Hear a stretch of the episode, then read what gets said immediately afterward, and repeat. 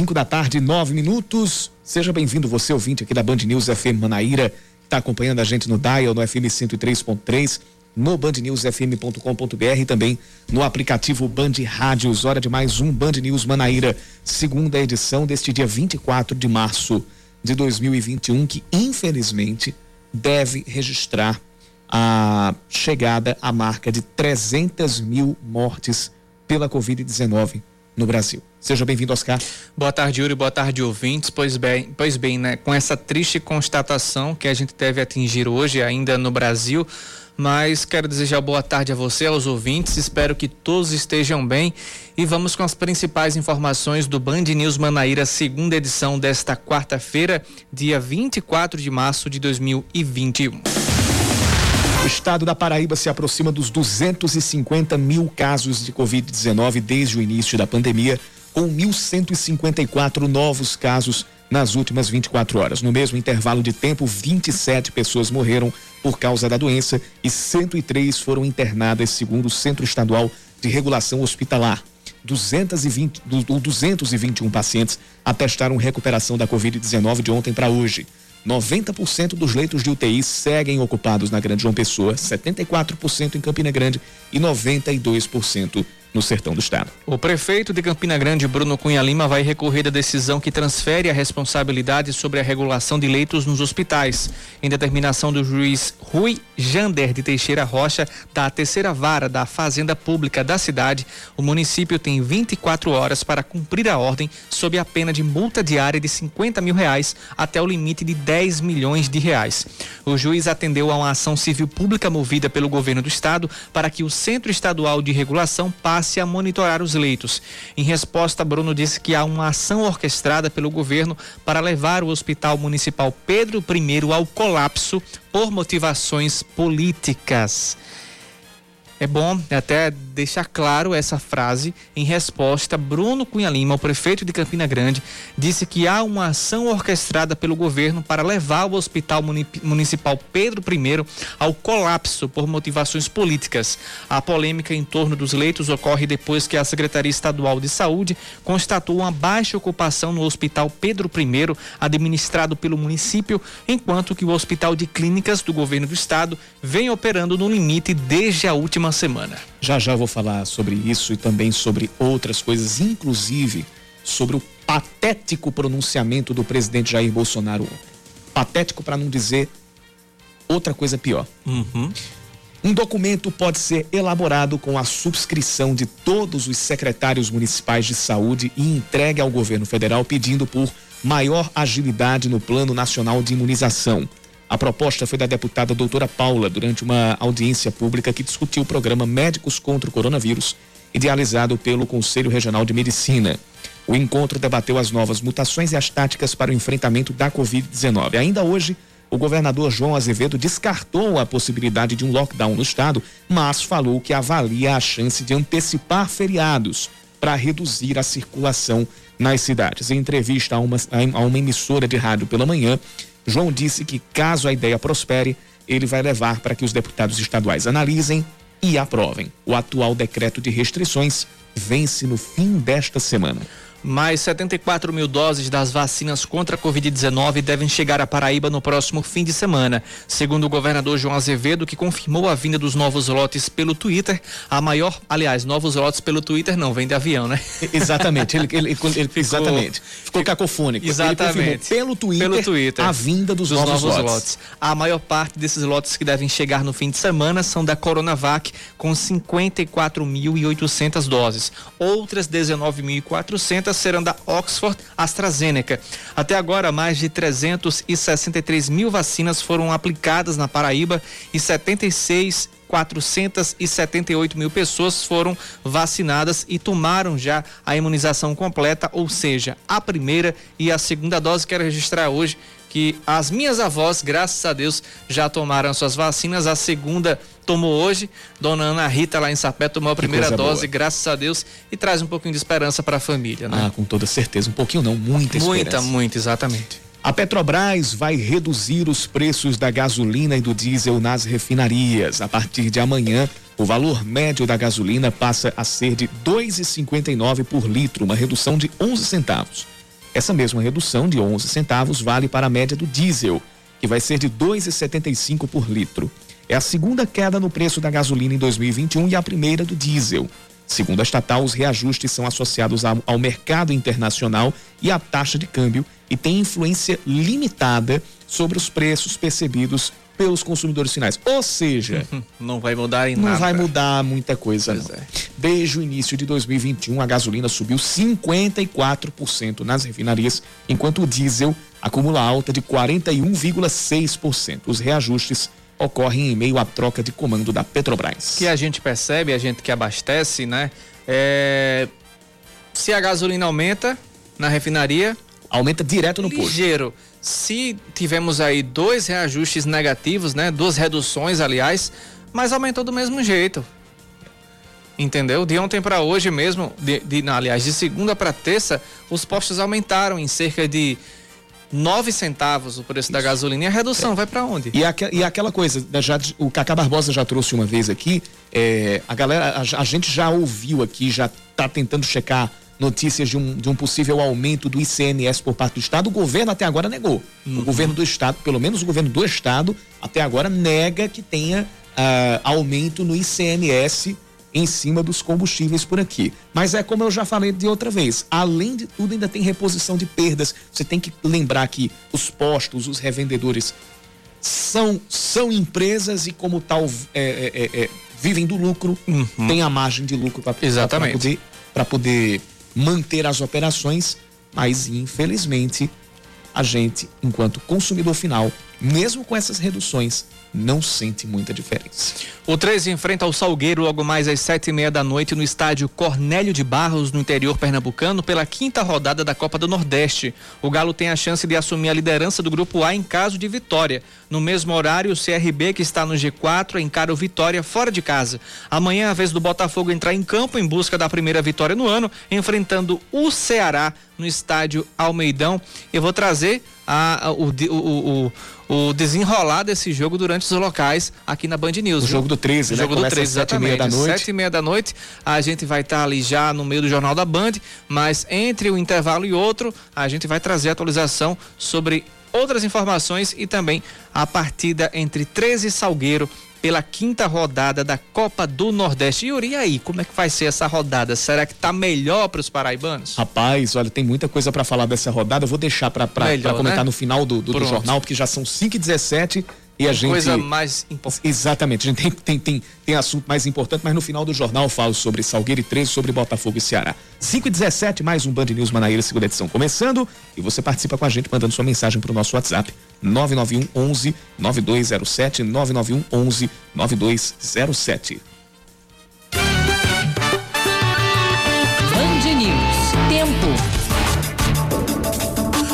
Poucas nuvens aqui pela capital, ah, poucas não, muitas nuvens pela capital paraibana. Existe a possibilidade de pancadas de chuva a qualquer momento. A temperatura hoje chegou a 30 graus, agora faz 26, deu uma reduzida a temperatura. A mínima deve ser de 24 graus.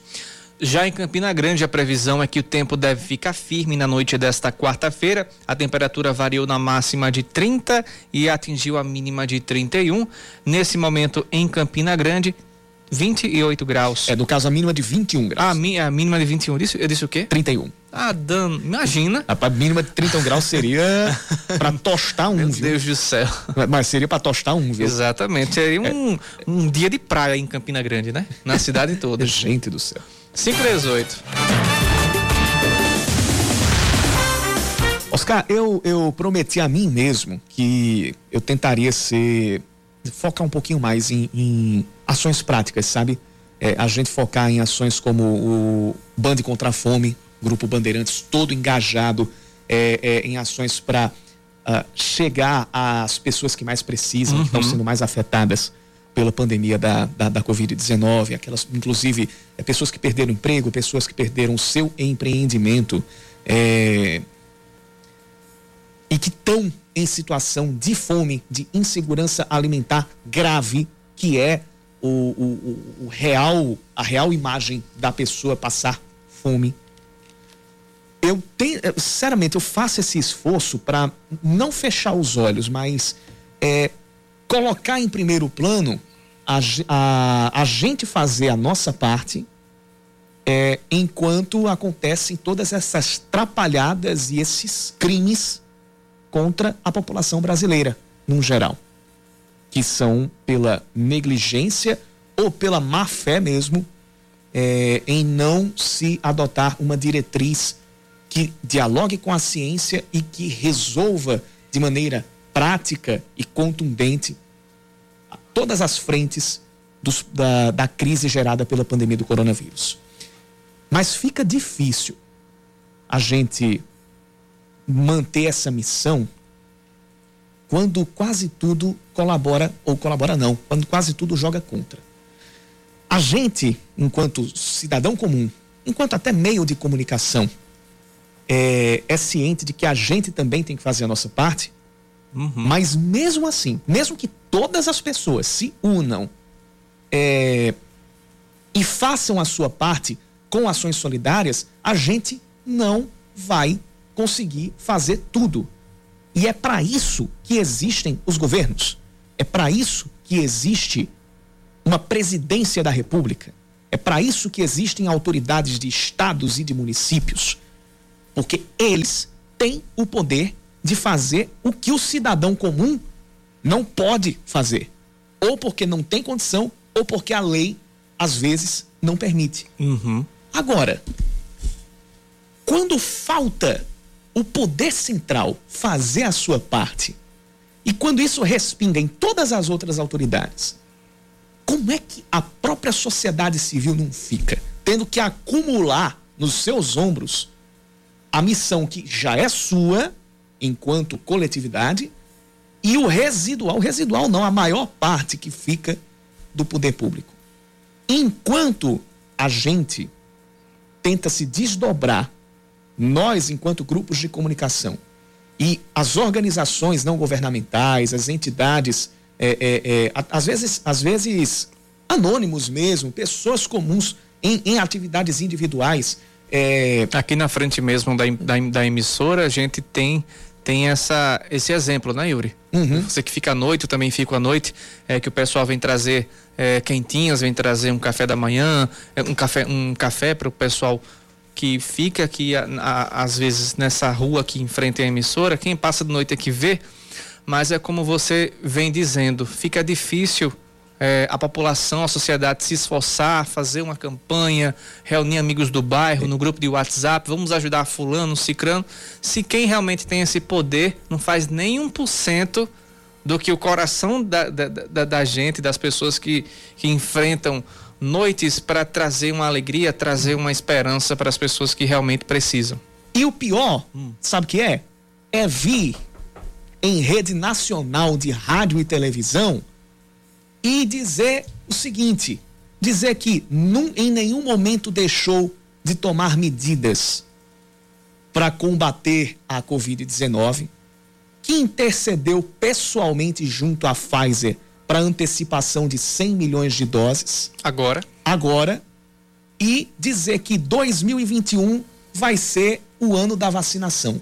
Quando o ano da vacinação poderia ser 2020. E outra coisa. Ficar é, é, conclamando ou, ou, ou tentando tapar o sol com a peneira, no caso do presidente Jair Bolsonaro, quando hoje, hoje são 24 de março de 2021 quando em 24 de março de 2020, o Jair Bolsonaro disse em um pronunciamento estas coisas. Nosso ministro da Saúde reuniu-se com quase todos os secretários de saúde dos estados para que o planejamento estratégico de enfrentamento ao vírus fosse construído. E desde então, o doutor Henrique Mandetta vem desempenhando um excelente trabalho de esclarecimento e preparação do SUS para atendimento de possíveis vítimas. Mas o que tínhamos que conter naquele momento era o pânico, a histeria e, ao mesmo tempo, traçar a estratégia para salvar vidas e evitar o desemprego em massa. Assim fizemos, quase contra tudo e contra todos grande parte dos meios de comunicação foram na contramão. Espalharam exatamente a sensação de pavor, tendo como carro-chefe o anúncio do grande número de vítimas na Itália. Um país com grande número de idosos e com um clima totalmente diferente do nosso. Isso ele disse exatamente um ano atrás, dia 24 de março de 2020. Qual o resultado de hoje? 300 mil mortos no país. E aí, aí a, a mídia que faz histeria. Aí é a mídia que espalha o pavor. Não é espalhar pavor, não, presidente. O que a mídia fez desde aquele momento e desde antes foi tentar informar e conscientizar a população do risco que era a pandemia que já estava se desenhando, com medo de acontecer o que está acontecendo agora. Com medo de acontecer as perdas humanas diárias que a gente está tendo, subindo numa escala que sabe-se lá Deus onde vai parar. Aí eu digo, a responsabilidade é só do presidente? Não, vários agentes tem responsabilidade por tudo que a gente está colhendo hoje. Números de mortes, empregos perdidos, economia, que, é, economia atingida no coração. Mas a maior de todas as responsabilidades é daquele que tem o poder central, daquele que deveria ser o maior exemplo para os governos estaduais e municipais e para a sociedade. Se desde antes do primeiro caso ser registrado aqui no Brasil, o presidente da República adotasse uma postura de altivez e de estimulação às pessoas, à, à prevenção e aos riscos que essa doença traz de contaminação e também para fora da saúde, muito provavelmente a gente teria uma situação bem menos calamitosa do que a gente tem hoje. E essa falta de postura que é exigida a um líder, a um presidente de uma das maiores economias do Brasil, uma, de uma das maiores economias do mundo, que é o Brasil, causou uma série de outros erros, um efeito dominó de, outro, de outros erros, que inclui governos estaduais e municipais tão perdidos e, ao mesmo tempo, que viram a situação, viram a, a, a, o estado de coisas se montando e buscaram tomar à frente da situação de medidas restritivas e de vacinação, e aí, infelizmente, acontece o que acontece em muitos casos na nossa gestão pública, que é o de ter so, do, do, sobrepreço até outras condutas que depois serão apuradas e que infelizmente a gente deve ter um bocado de operações uhum. quando, quando, essa, quando essa pandemia passar. Aconteceu a falta de conscientização à população que começou a acreditar: ah, que é uma gripezinha, que é um resfriadinho, que a gente precisa voltar ao normal quando nada está normal. Tratamento precoce? Tratamento precoce sem. Se fosse um tratamento precoce cientificamente comprovado, eu ficava calado, mas não é. E aí se estimulou a negação a quase tudo o que a ciência prega.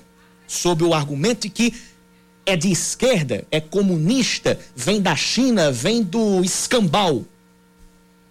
Repito, a gente não chegou a este estágio por acaso. E o que foi dito ontem no pronunciamento é, pra, é, é algo, como se, algo como se fosse pensado para pegar quem tem memória curta. Para pegar quem tem memória curta ou memória seletiva. E é impressionante como chegando a essa marca, as medidas que são tomadas vindas do governo, vindas do governo federal, na sua grande maioria, são só para tapar o sol com a, peneira. Por exemplo, essa mudança no registro de informações de mortes por causa da Covid-19, que foi já alertada por os secretários de saúde e que já está gerando reclamações. É para quê? É para diminuir os dados? É para dar uma falsa sensação de que está morrendo menos gente? Gente, pelo amor de Deus, parar de tapar o sol com a peneira. Em, se isso continuar acontecendo, vai ficar difícil até a própria efetividade de ações como essas que eu citei no início do comentário. Ações de solidariedade, ações de apoio a empreendedores, apoio a pessoas que perderam o seu emprego. Uhum. Porque essas ações são importantes, mas elas não conseguem dar conta de tudo. E não vão conseguir. Porque para isso servem os governos, para isso serve o Estado. Então o recado que eu dou é o seguinte: a gente vai continuar firme e forte com, a, com as ações que a gente está desenvolvendo, não só no coletivo, mas individualmente. E a gente espera que, a partir de agora, o governo assuma que errou, ou os governos assumam que erraram e passem a tomar medidas pragmáticas para que mais vidas não sejam perdidas. Ainda mais. 5 e meia. Quando a gente tem saúde, tudo fica mais próximo. Afinal, viver uma vida saudável é isso. Deixar mais perto quem a gente ama e manter só o que faz bem. Com um modelo de atendimento verticalizado, o Apvida alia medicina e inovação para deixar você perto de tudo que é importante na sua vida. Porque saúde aproxima. Ligue 83 3255-8940 e contrate o plano de saúde e odontologia perfeito para você. Apvida, saúde para valer. O novo Nissan Versa chegou para desafiar os seus conceitos. Design moderno e totalmente renovado. Um sedã com a melhor tecnologia japonesa. Encontre na Carneiro Nissan. Venha fazer um test drive. No trânsito, sua responsabilidade salva vidas. Você está ouvindo Band News Manaíra, segunda edição.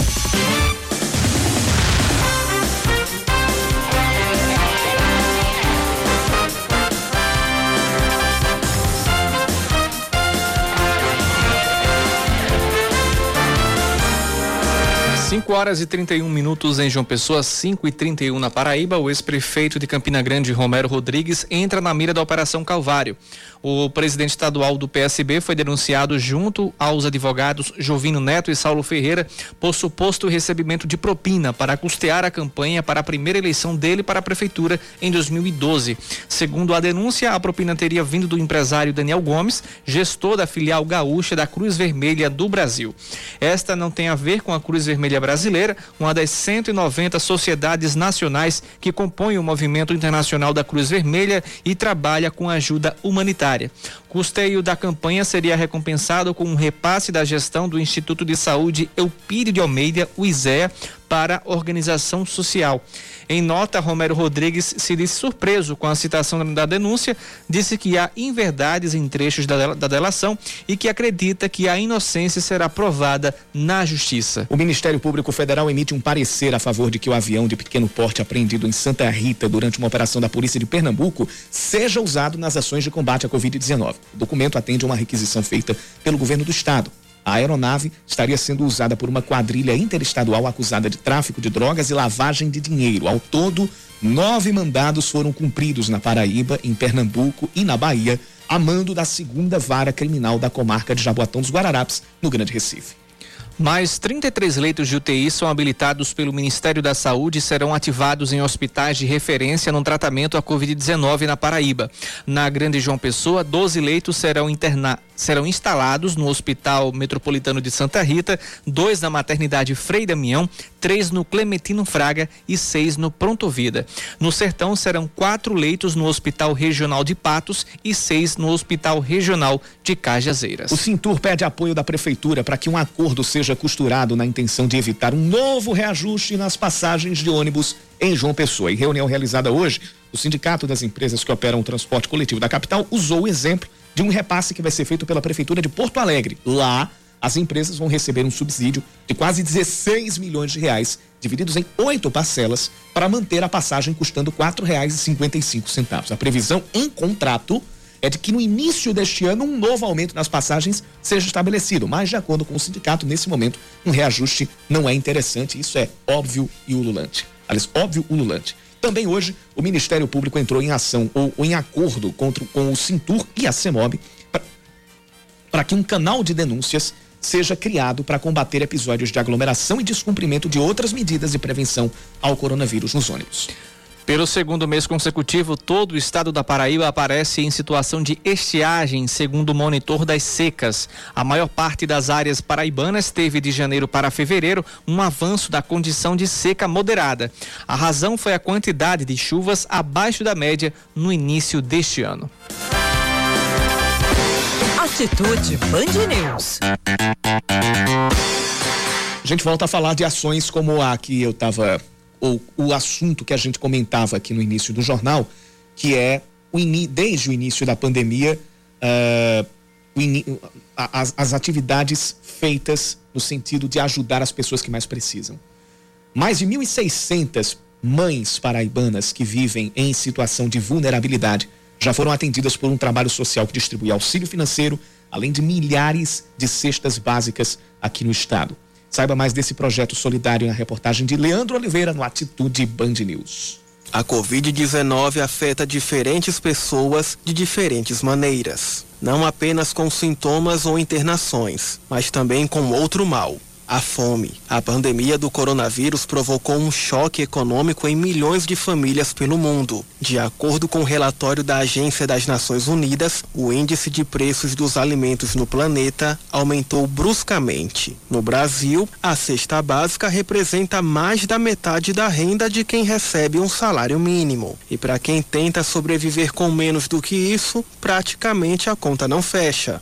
Na realidade, seria impossível para algumas famílias enfrentar essa crise e colocar comida na mesa se não fosse o gesto voluntário e humanitário de quem doa alimentos. Elucijane Silva é moradora do conjunto Marinês, no Colinas do Sul, em João Pessoa, e revela que já precisou de ajuda. Como cesta básica e até mesmo em valores para ajudar na cesta básica, álcool em gel, máscara. E eu queria aqui ressaltar que para mim e para minha família e, e para muitas pessoas aqui da minha comunidade, pedir que não parem, que ampliem, porque ainda tem muita gente necessitada, ainda tem muita gente que precisa de ajuda aqui na minha comunidade. O apelo se estende à Central Única das Favelas aqui no estado. Ela é uma das mais de 1.600 mães paraibanas atendidas pela CUFA, organização brasileira reconhecida internacionalmente pelo serviço social, esportivo e cultural, realizado há 20 anos. Desde o início da pandemia até agora, ela tem desenvolvido atividades específicas contra o coronavírus, como explica a coordenadora da CUFA na Paraíba, Kaline Lima. Aqui na Paraíba, já chegamos a atender cerca de 20 mil famílias através desse programa Manja Favela, aonde a gente tem buscado é, através de um monitoramento e de um acompanhamento socioeconômico, apoiar né, essas famílias que estão em situação de vulnerabilidade. Após um ano de pandemia,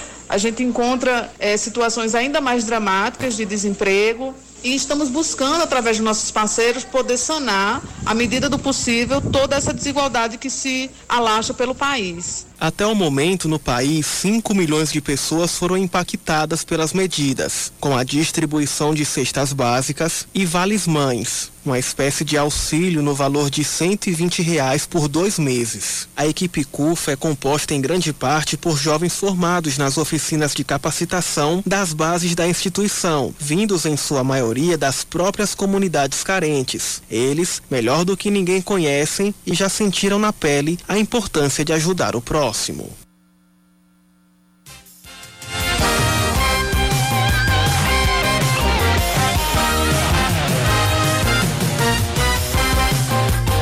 5h38. A, a Páscoa, que é uma data importante, principalmente para quem trabalha com a fabricação de doces e de produtos à base de chocolate, isso falando é, econômica e comercialmente, claro, está chegando e mais uma vez vai ser entremeada por muitos desafios causados pela pandemia da Covid-19.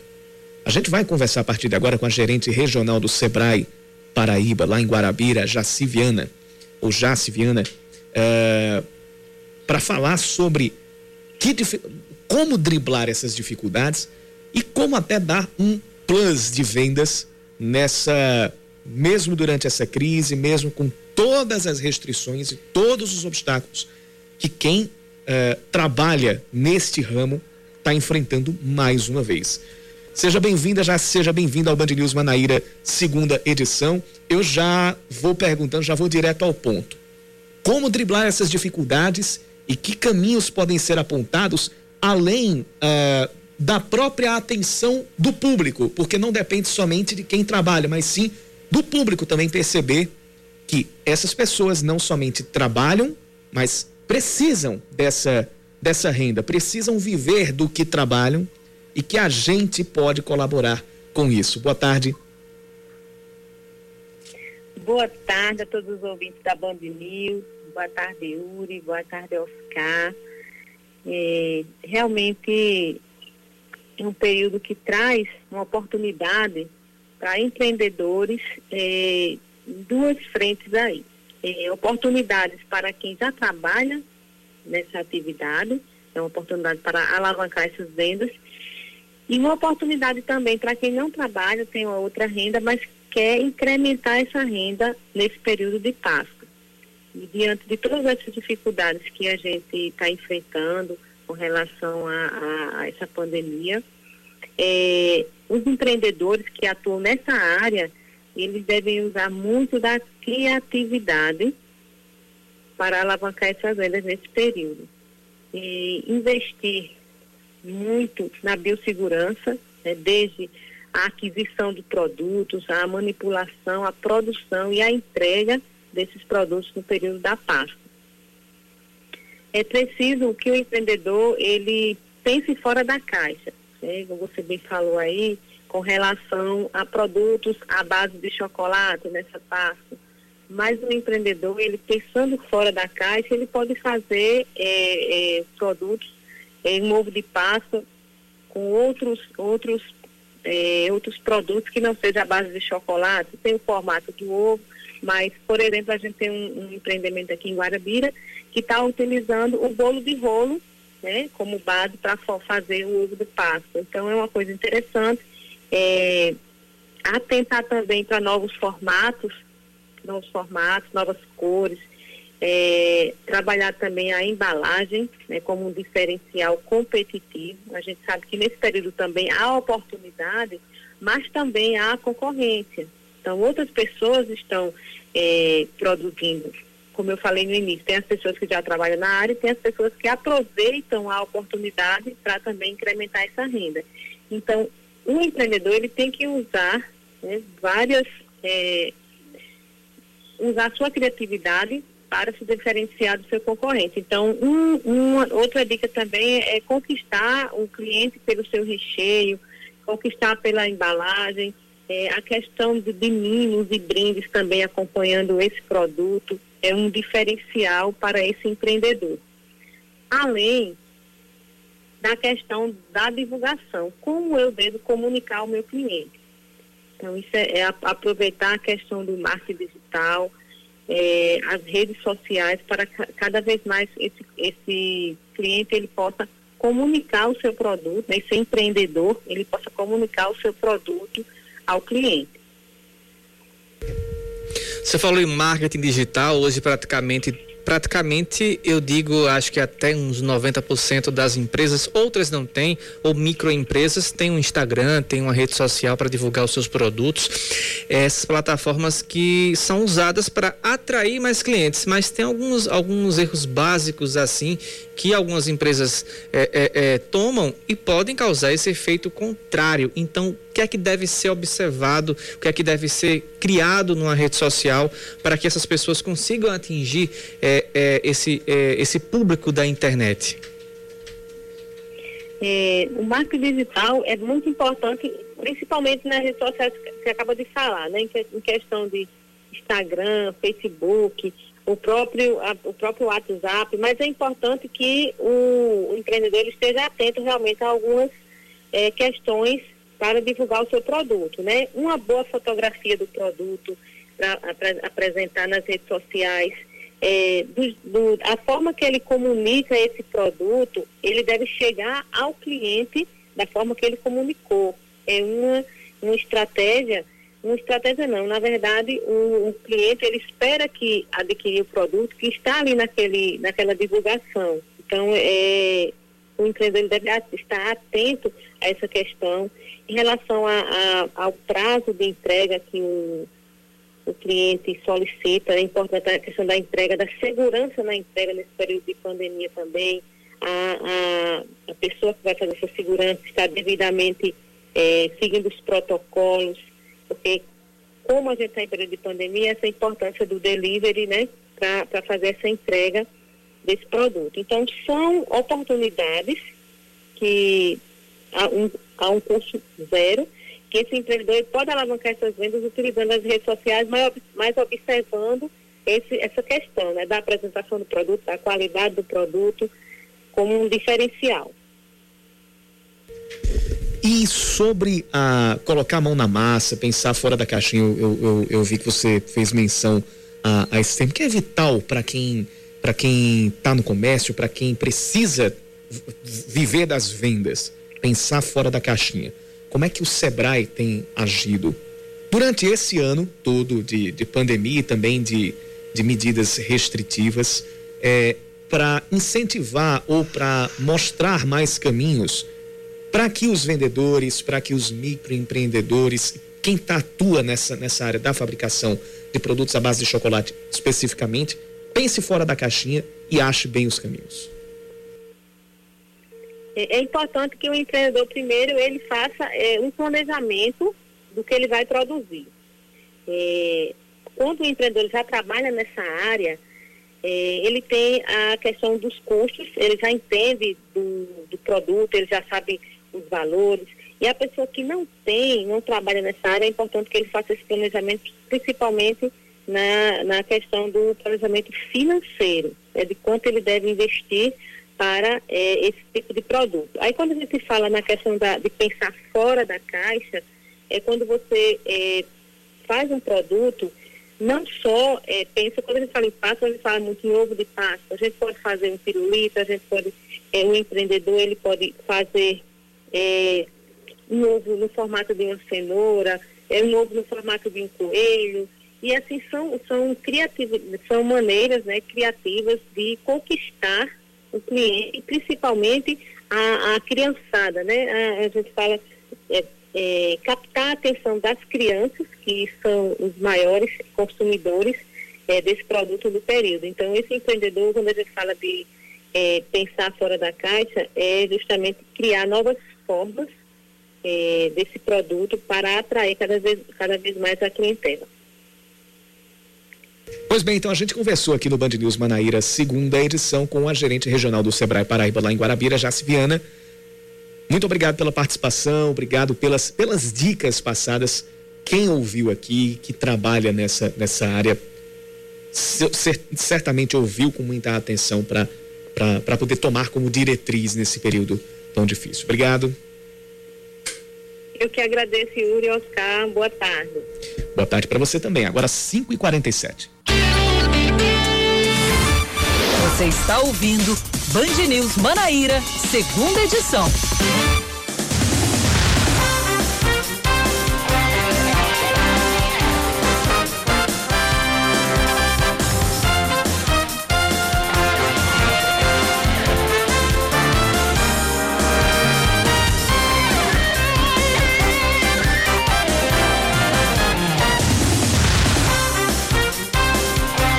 Faltam 10 minutos para as 6 da noite. A Fiocruz inclui a Paraíba na lista de estados em alerta crítico na situação de ocupação de leitos por pacientes com a Covid-19. Com 80% das vagas em UTI ocupadas, o estado faz parte dos 25 ou 24 e o Distrito Federal nesse mesmo quadro. Somente Amazonas e Roraima aparecem fora do alerta crítico.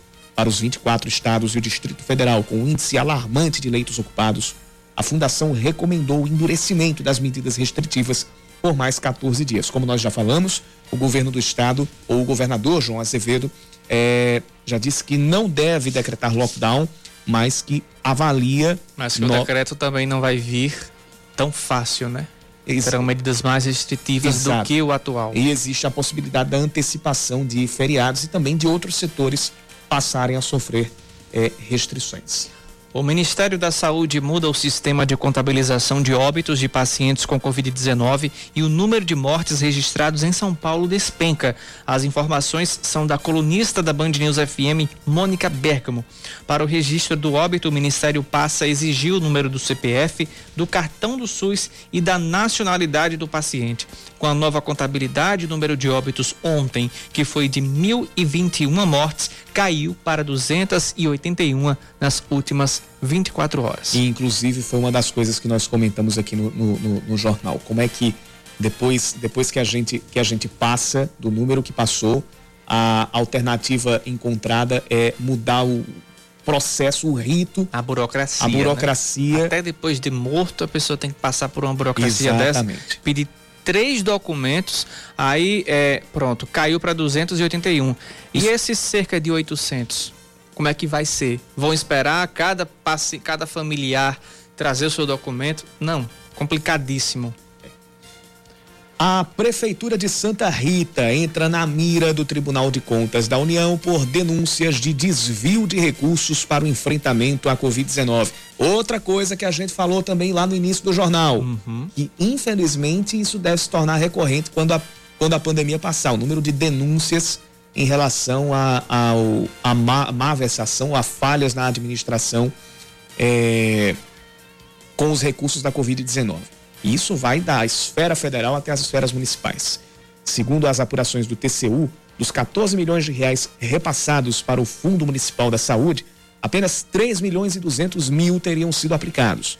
Uma das transferências que feririam a finalidade foi de mais de 112 mil reais para a maternidade Flávio Ribeiro Coutinho, que não é unidade de referência para o tratamento do coronavírus. A prefeitura nega as acusações.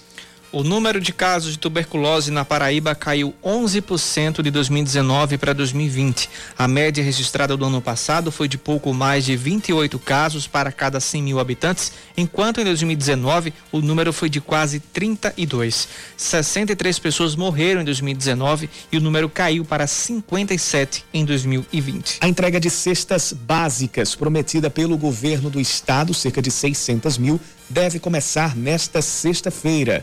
Segundo o secretário de Desenvolvimento Humano Tibério Limeira, as famílias que estão cadastradas, as famílias que querem ter o benefício precisam estar inscritas no cadastro único, CAD único do governo federal e também precisam procurar as prefeituras nos centros de referência de assistência social, os CRAS, que vão entregar as cestas. Quem trabalha em segmentos como transporte escolar, turismo, bares e restaurantes precisa procurar as associações das respectivas categorias para receber as cestas básicas.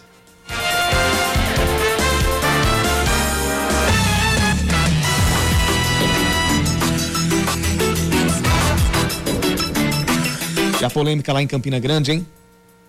Em relação à regulação de leitos. Não, só, só de, do, do prefeito Bruno Cunha Lima ter dado aquela, aquela declaração dizendo que o governo do estado estava agindo politicamente para colapsar os leitos em Campina, eu já fiquei com o, o, o, sinal de alerta. Mas agora temos aí um material completo sobre Isso. essa confusão, sobre essa polêmica em Campina Grande. O prefeito de, de Campina Grande, Bruno Cunha Lima, disse que a cidade não nega atendimento de, a pacientes vindos de Manaus, quanto mais para irmãos paraibanos.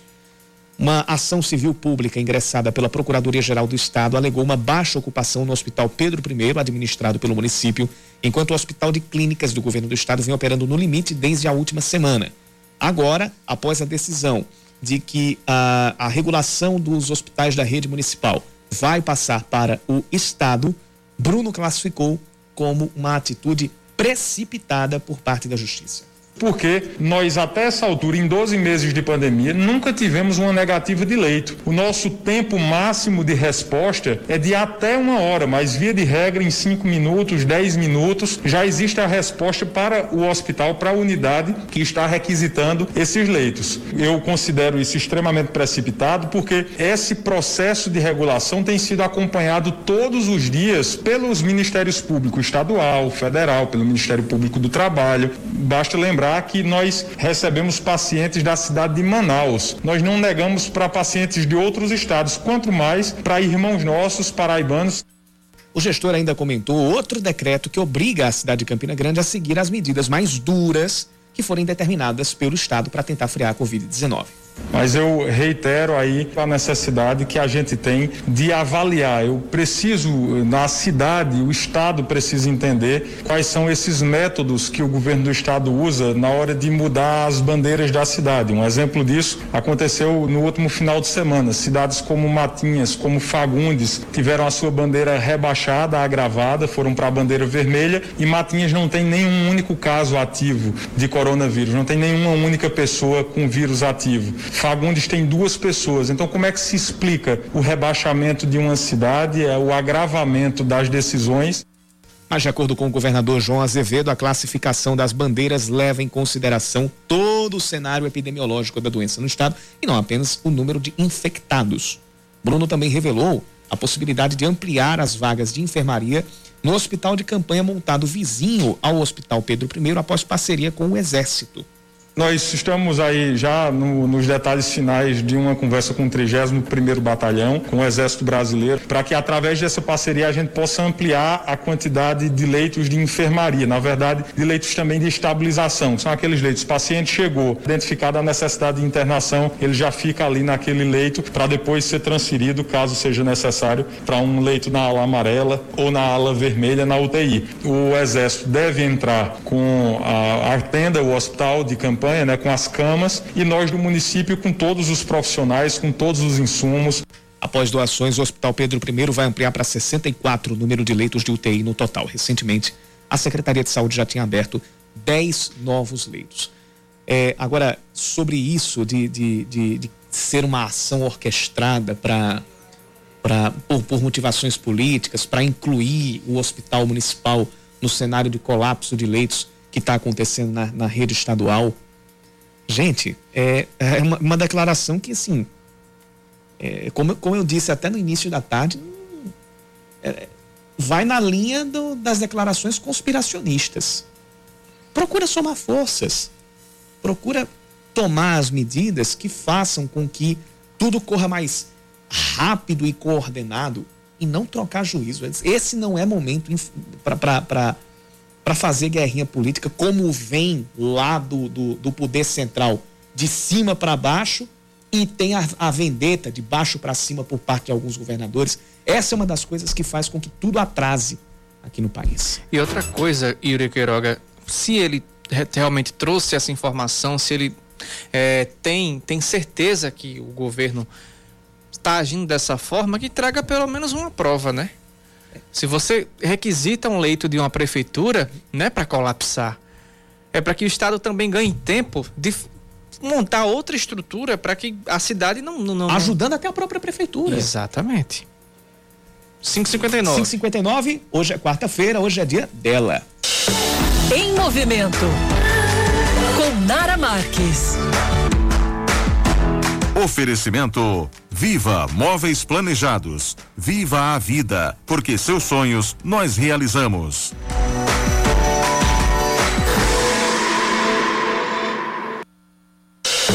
Em movimento. Com Nara Marques.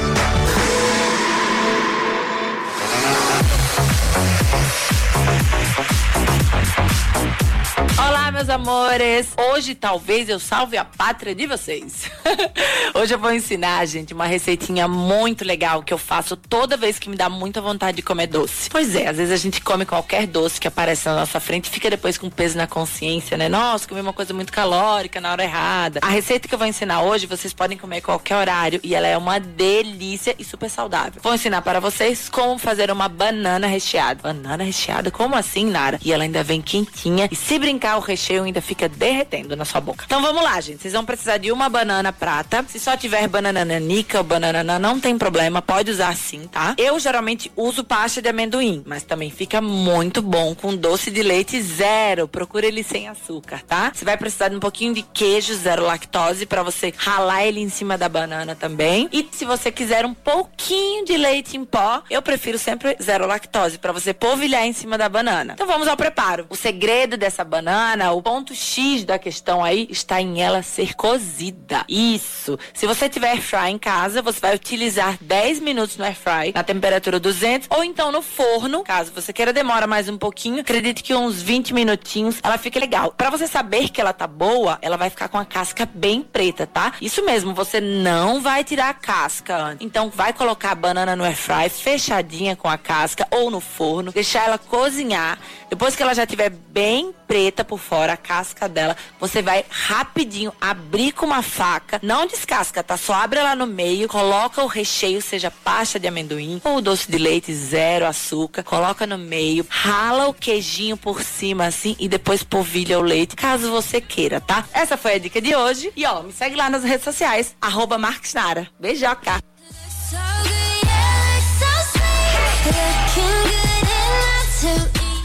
Amanhã a gente fala de 13 e Botafogo no final da segunda edição. Tá certo? Tá combinado assim? Tudo bem, Yuri. 6 e 1. até amanhã. Eu digo até amanhã. E eu até daqui a pouco. Reinaldo Azevedo tá chegando aí. Cheiro para todo mundo. E obrigado a todo mundo que participou aqui no nosso WhatsApp. Não deu tempo de ler as mensagens, mas a gente agradece a todo mundo que mandou mensagem aqui com a gente. Obrigado, viu? Vem aí, Reinaldo Azevedo.